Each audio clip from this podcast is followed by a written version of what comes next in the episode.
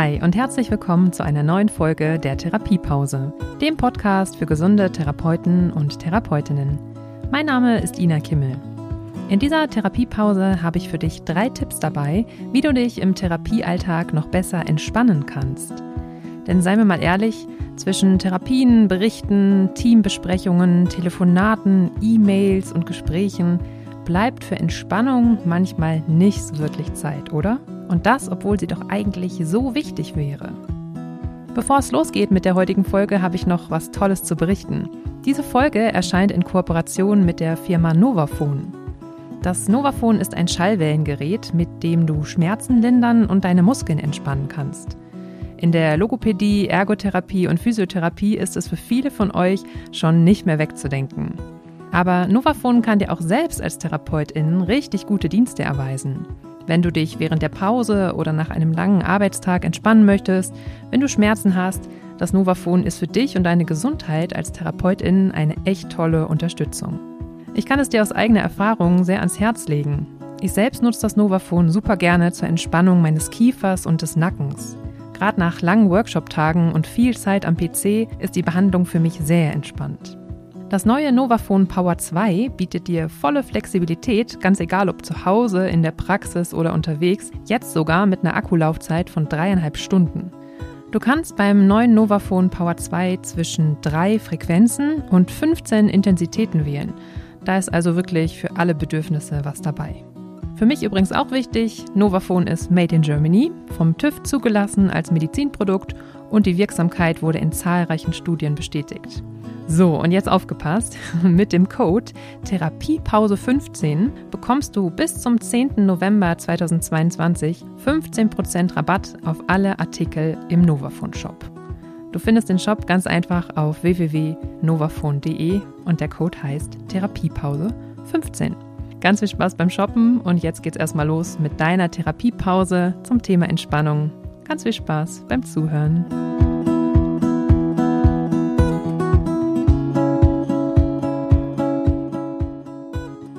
Wie versprochen geht es heute in dieser Folge darum, dass ich drei Tipps für dich dabei habe, wie du dich im Therapiealltag noch besser entspannen kannst.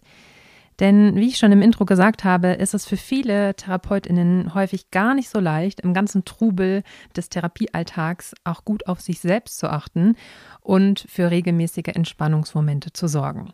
Manchen gelingt das zum Feierabend oder am Wochenende, aber wir wollen heute mal dahin schauen, was ihr denn tun könnt, um auch innerhalb eines Arbeitstages für Entspannung zu sorgen. Mein erster Tipp für dich ist, kenne deine Bedürfnisse. Denn hinter Widerständen wie Stress, fehlender Motivation, Lustlosigkeit, Energielosigkeit steckt häufig ein nicht beachtetes Bedürfnis.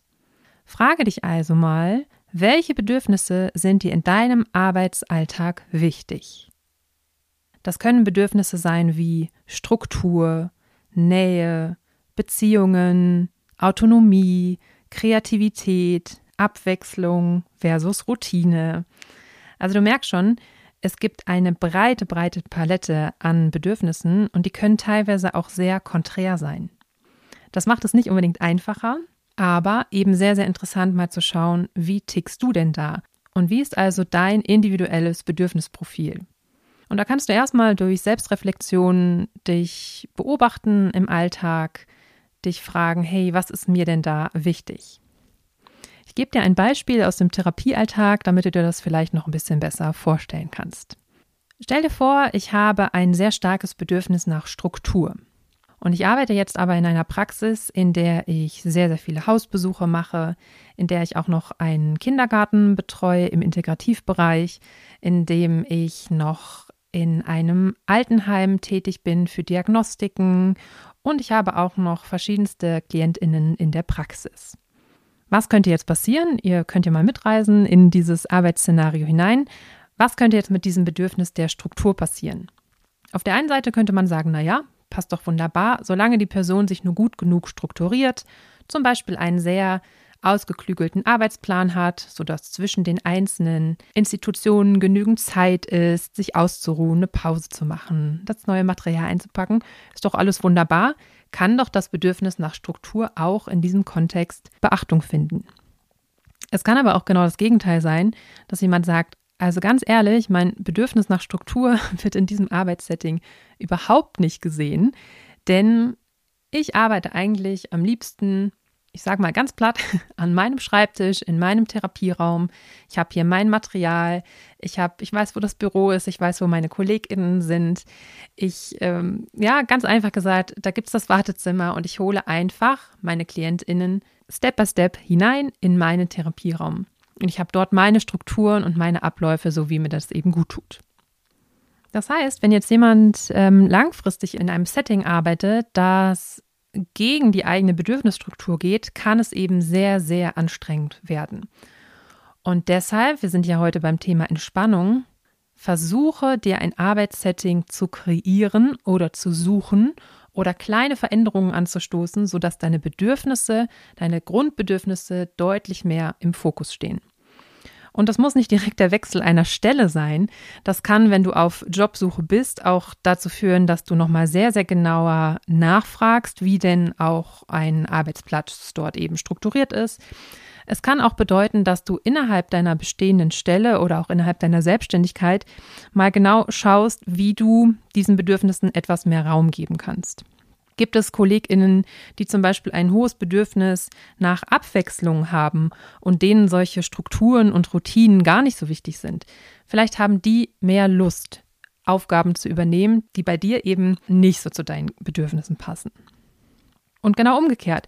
Vielleicht gibt es welche, die sagen, oh, diese ganzen, ich nenne jetzt mal was aus der Logopädie, äh, myofunktionellen Therapien das langweilt mich sehr, ist ja immer das Gleiche. Ja, also Klischee-Schublade auf und zu. Das muss ja nicht für alle so sein. Aber wenn jetzt jemand sagt, das ist mir viel zu langweilig, so viel Routine brauche ich irgendwie nicht, hast du vielleicht Lust, die zu übernehmen und du bist sehr happy, weil es dir eben sehr, sehr gut in den Kram passt. Ja, also das mal als Beispiel, inwiefern auch Bedürfnisse im Therapiealltag, deine eigenen Bedürfnisse im Therapiealltag eine Rolle spielen sollten und wie sie dann hinterher auch für mehr Entspannung sorgen können. Denn wir sind einfach deutlich entspannter, zufriedener, ausgeglichener, wenn unsere Bedürfnisse befriedigt werden. Mein zweiter Tipp für dich. Setze dir kleine Ziele. Du hast jetzt vielleicht schon geschaut, welche Bedürfnisse in deinem Therapiealltag ähm, mehr in den Fokus gerückt werden sollten. Und jetzt könnte ja vielleicht die Idee sein, oh, ab morgen mache ich das alles anders oder ich führe jetzt ein Gespräch und versuche alles um 180 Grad zu drehen. Obacht, das kann funktionieren, muss aber nicht, denn das kennst du vielleicht auch aus anderen Bereichen. Manchmal ist es so, wenn wir uns eine große Veränderung vornehmen, dann scheitern wir manchmal in der Umsetzung, weil diese Schritte, die wir gehen müssen, vielleicht viel, viel zu groß sind. Also aus Coaching-Sicht kann ich dir sagen, setze dir in so einem Fall zwar große Ziele, aber nähere dich ihnen in kleinen Schritten. Denn dadurch steigt die Wahrscheinlichkeit ungemein, dass du auch wirklich an dein Ziel kommst und nicht auf dem Weg dorthin die Puste verlierst. Um einmal groß zu denken und dir ein ideales Szenario auszumalen, kannst du dich gerne mal fragen, wie sieht denn für dich der entspannteste Arbeitstag überhaupt aus, den du dir nur irgendwie vorstellen kannst? Ohne Wenn und Aber. Wann stehst du auf morgens? Was machst du morgens, bevor du zum Beispiel in die Praxis oder in die Klinik fährst? Wann behandelst du deine ersten KlientInnen? Wann und wo erledigst du organisatorische Dinge? Ja, versuch dir das wirklich mal vorzustellen. Wo sitzt du da oder stehst? In welchem Raum? Wann machst du das? Wie lange machst du das? Sind da andere Menschen in der Nähe? Bist du da eher alleine? Wie sehen deine Pausen aus an so einem idealen Tag? Hast du KollegInnen oder bist du eher alleine unterwegs, wenn du dir mal so diesen Tag vorstellst? Siehst du dich da eher mit Kindern, mit Jugendlichen, Erwachsenen oder querbeet gemischt? Und dann stell dir mal vor, dass du wirklich so richtig entspannt bist an diesem Arbeitstag. Kannst ja mal gucken, inwiefern du das bei dir bemerkst, ob das so ein Gefühl ist oder ob da einfach jetzt gerade so ein Bild kommt, wo du sagst, oh ja, das wäre wirklich richtig entspannt, wenn mein Arbeitstag so aussehen könnte. Und wenn du da ein Bild gefunden hast, dann ja, speichere dir das gerne ab im Kopf, ja, und du kannst es dir immer wieder hervorrufen. Und im nächsten Schritt kannst du dir dann überlegen, was wäre denn ein kleiner erster Schritt in diese Richtung? Es ist vielleicht unrealistisch, dass du direkt ab morgen dieses ideale Bild erreichst, vielleicht aber auch nicht. Und wenn du sagst, wow, das wäre echt cool, da so hinzukommen, zumindest in diese Richtung mich aufzumachen, dann überlege dir, welcher klitzekleine Schritt wäre es denn, den ich morgen tun kann, damit ich diesem Ziel ein bisschen näher komme. Und ich betone extra, welcher klitzekleine Schritt das sein kann, denn der darf wirklich sehr, sehr klein sein. Die Idee ist, wenn du etwas anders machst, dann wird das schon einen Unterschied machen und du wirst schon dadurch eine Konsequenz merken. Im Idealfall eine positive Auswirkung auf deinen entspannten Arbeitsalltag. Und übrigens, häufig brauchen wir dieses perfekte Bild gar nicht zu erreichen, denn kleine Schritte und kleine Veränderungen machen häufig schon einen riesigen Unterschied. Mein dritter Tipp für dich für mehr Entspannung im Therapiealltag ist Don't work too hard. Dieser Satz hat mich in meiner Coaching-Ausbildung sehr, sehr begleitet. Dort bin ich das erste Mal auf ihn gestoßen. Und er ist, ja, kann man sagen, wie so eine Art Slogan im lösungsorientierten Coaching, im lösungsorientierten Arbeiten.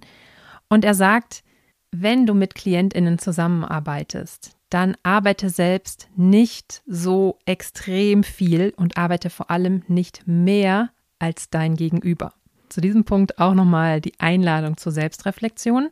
Frag dich mal, inwiefern du im Therapiealltag eher so unterwegs bist, dass du sehr viele Übungen anbietest, Ideen, Lösungen anbietest, aus deiner Expertinnen-Sicht, logisch auch verständlich. Aber schau dir mal an, wie so das Verhältnis ist. Also wie viel arbeitest du innerhalb einer Therapiesitzung und wie viel arbeitet dein Gegenüber? Und im lösungsorientierten Arbeiten würden wir jetzt sagen, du solltest auf jeden Fall nicht mehr als dein Gegenüber arbeiten, denn du bist diejenige, die begleitet und die dazu animiert, eigene Lösungen zu finden, die Menschen dabei begleitet, ihr Ziel zu erreichen, aber wir sind nicht verantwortlich dafür, dass dieses Ziel erreicht wird. Ja, wir sind nicht verantwortlich für die Lösung. Und das kann aber manchmal passieren, wenn wir es eben sehr, sehr gut meinen. Und das, das muss nicht nur am Anfang einer Therapie-Berufskarriere sein. Das kann auch ähm, später noch passieren, dass wir manchmal in so ein Muster geraten, wo wir sehr, sehr, sehr viel anbieten und sehr, sehr, sehr viel machen und unser Gegenüber aber eher nichts macht. Also sehr passiv ist, in Widerstand geht, Dinge ablehnt. Nein, das ist auch nicht richtig. Nein, die Übung gefällt mir auch nicht. Und wir dann womöglich immer mehr denken, oh, das war es jetzt auch nicht, jetzt muss ich mir noch was anderes überlegen. Was kann ich denn jetzt noch tun, damit dieser Patient, diese Patientin jetzt endlich mal vorankommt? Und dann, wie gesagt, der Spruch Don't work too hard, macht euch den dann nochmal klar, denn es bringt in den allermeisten Fällen nichts, wenn wir noch mehr arbeiten, wenn wir noch mehr anbieten. Wir fördern eigentlich die Passivität bei unserem Gegenüber dadurch noch mehr. Und ja, jetzt fragst du dich vielleicht, was kannst du stattdessen tun? Stattdessen übe dich mehr im Zuhören, übe dich mehr im Zusammenfassen dessen, was gesagt wurde, übe dich mehr darin, Ziele für die Therapie vom Patienten formulieren zu lassen und nicht von dir. Also versuche, dich ein kleines Stückchen mehr zurückzulehnen, übe dich in Zuhören statt in Ratschlägen und es kann sehr, sehr entspannend sein, wenn wir im Therapiealltag lernen, uns mit unseren eigenen Ideen und Ratschlägen etwas zurückzuhalten. Was nicht bedeuten soll, ganz, ganz wichtig, dass wir mit unserer Expertise, die wir in bestimmten Fachbereichen haben, hinterm Berg halten. Ja, natürlich kommen PatientInnen auch deshalb zu uns, weil sie eben selbst nicht weiter wissen in diesem Bereich.